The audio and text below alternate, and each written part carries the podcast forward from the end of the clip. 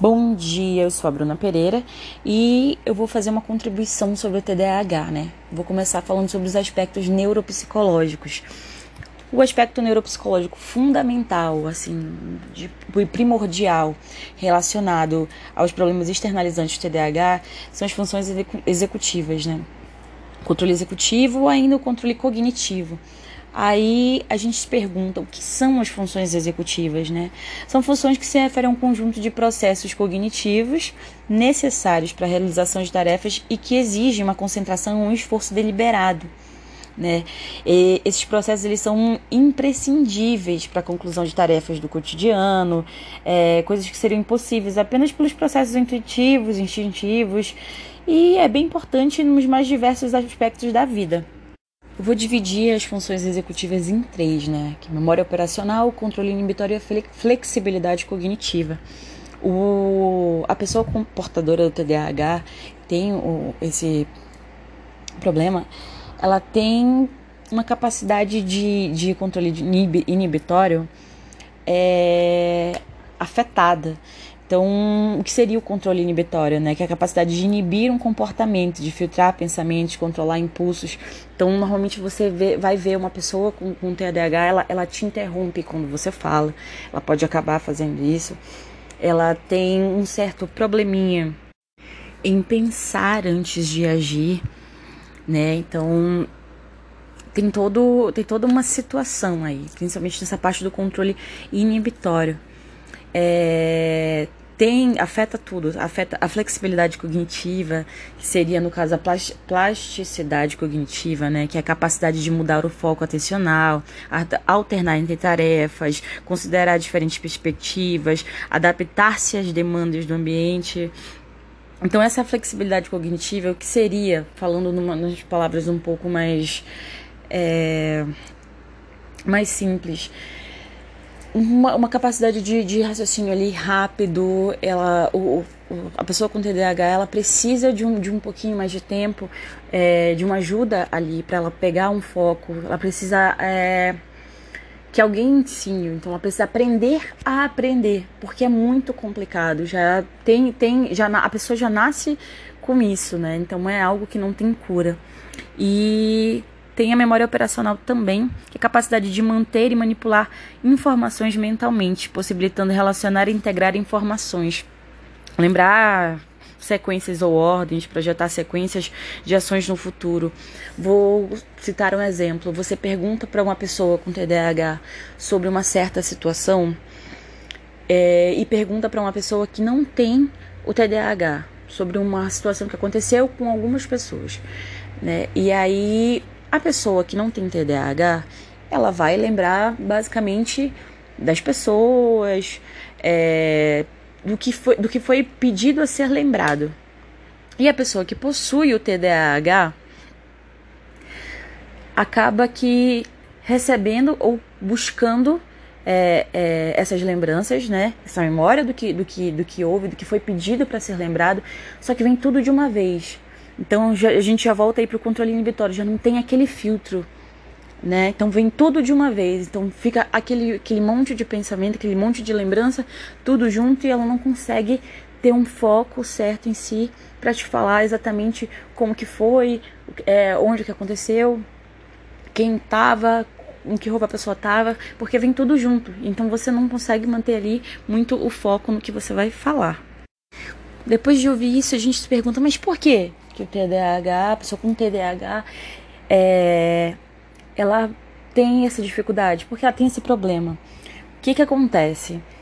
É, a pessoa que nasce com TDAH, ela, ela tem uma mudança anatômica no cérebro, ela já nasce é, é, com uma certa mudança anatômica numa região que a gente conhece como córtex pré-frontal, né? Que é uma região essa que pessoas com TDAH elas se desenvolvem lentamente, né? E tendem essa essa região tende a ficar um pouco menor do que é, é, é pessoa, no caso pessoas com que não têm TDAH poderiam ter, né? Tipo, elas não elas conseguem desenvolver as pessoas que não têm TDAH conseguem desenvolver essa região mais rapidamente e as pessoas com TDAH não conseguem desenvolver, então ela acaba ficando um, um pouquinho menor. Ela desenvolve com lentidão.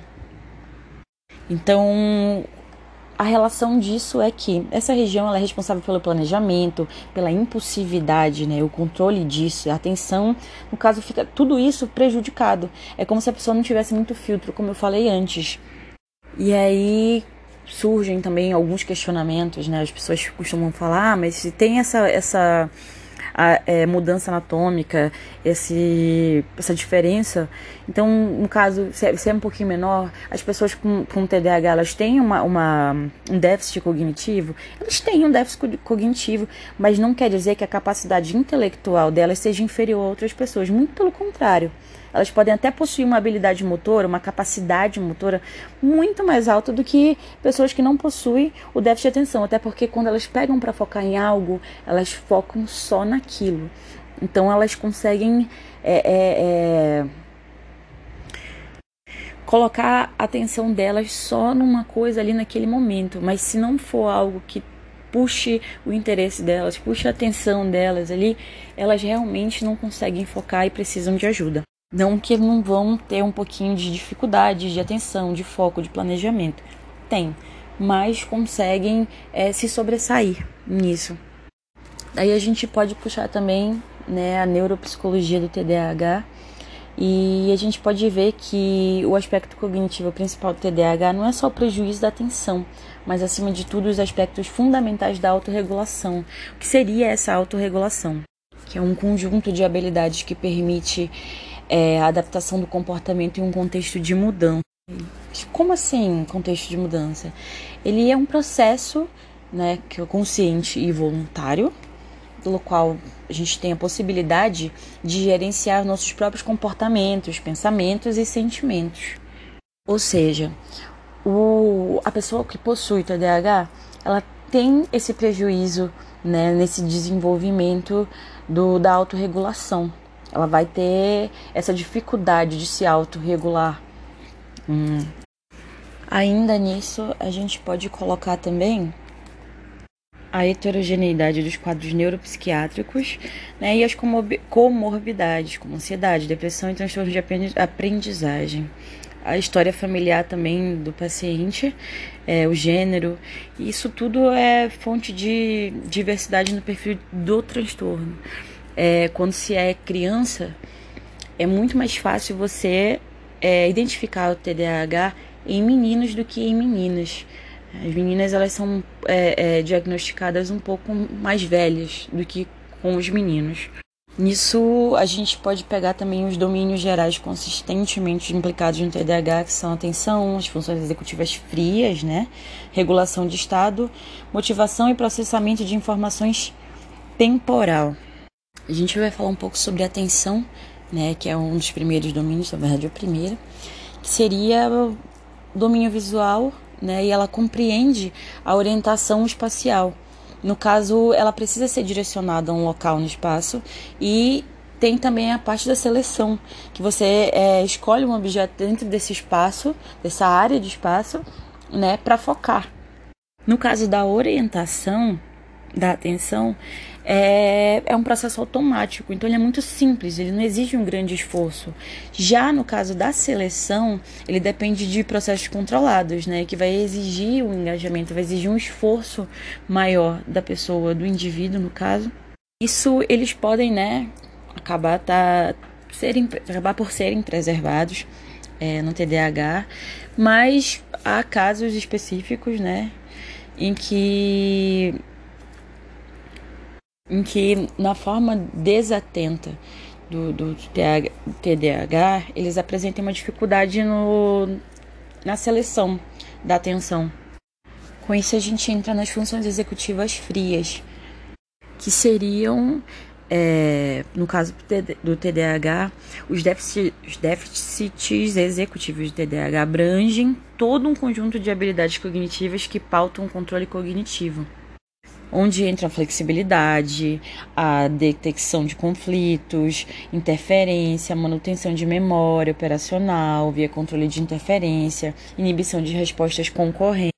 Que entre as dificuldades, né, mais consistentes no TDAH, a gente pode ver a incapacidade de interromper uma resposta prestes a ser executada.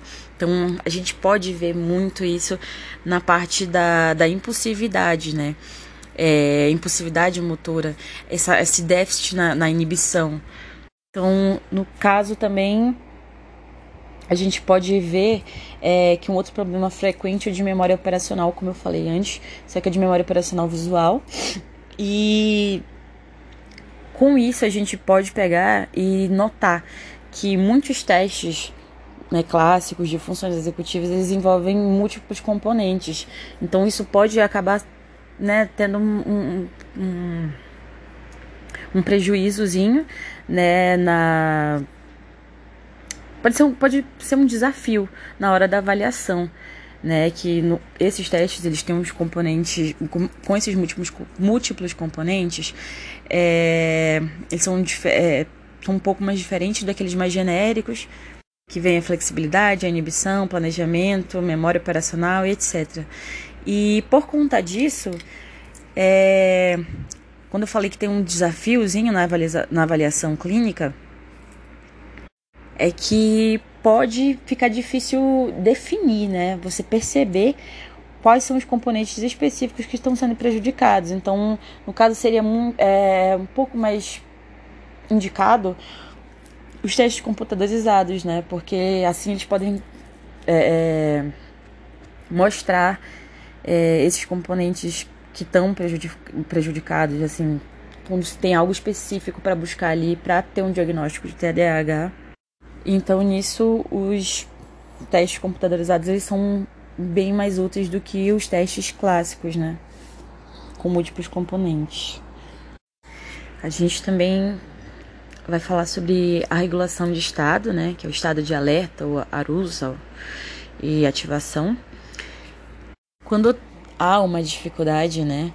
É, nesse, no, no estado de alerta basal, por exemplo, é isso pode levar o sujeito a procurar ambientes estimulantes a fim de compensar o menor nível natural de arousal.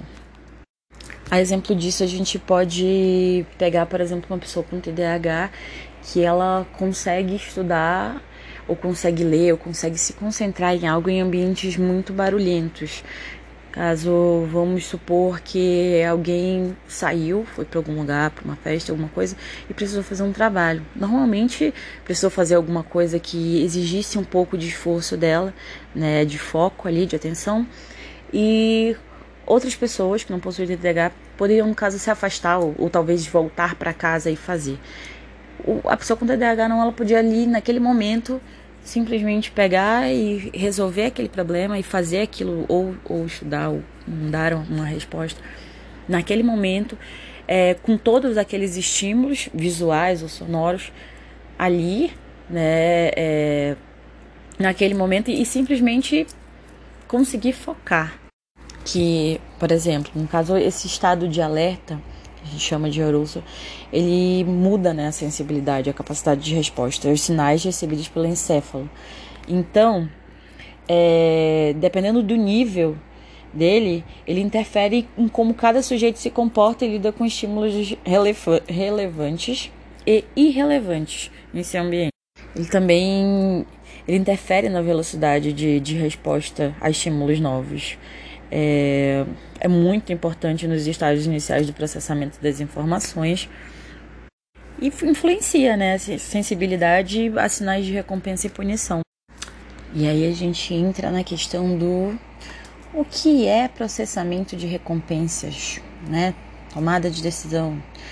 A gente vai ver agora como a pessoa com TDAH ela lida com isso caso a pessoa com TDAH ela tende a escolher a recompensa que seria mais vantajosa para ela. Só que nisso a gente vai olhar, né, quais são os três aspectos principais que influenciam esse tipo de decisão.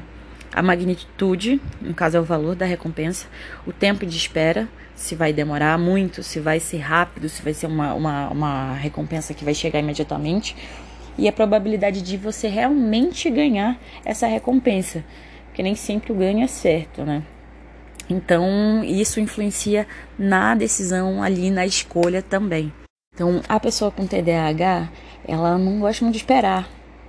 Então, ela tende por escolher uma recompensa que seja esteja ali, a mão ali imediata, que ela, ela saiba que ela tem uma probabilidade de ganhar essa recompensa, né? Mesmo que não seja uma recompensa tão vantajosa assim para ela. A gente também pode lembrar porque que, né, as pessoas, o indivíduo com TDAH, ele tem uma certa aversãozinha, frustração, não tem uma paciência para esperar, né? Não só é, esse tipo de, de, de, situação, mas também qualquer atividade é, que, que seja relacionada a, a estar com outras pessoas, a resolver alguma coisa, a participar de algo que tem que esperar um, um, período longo de tempo, eles ficam um pouquinho aguenhados. Então, é, após ver tudo isso, a gente pode pegar e ver que tem, tem características e sintomas certos e é bom fazer a avaliação neuropsicológica para saber a diferença e para você sanar dúvidas e até ter um diagnóstico correto. Por quê? Porque muita gente pode confundir o TDAH com outros transtornos, com outros probleminhas e acabar não tratando de forma adequada, não tratando da forma que merece ser tratada e não dando a devida atenção que merece, né? E o cuidado também.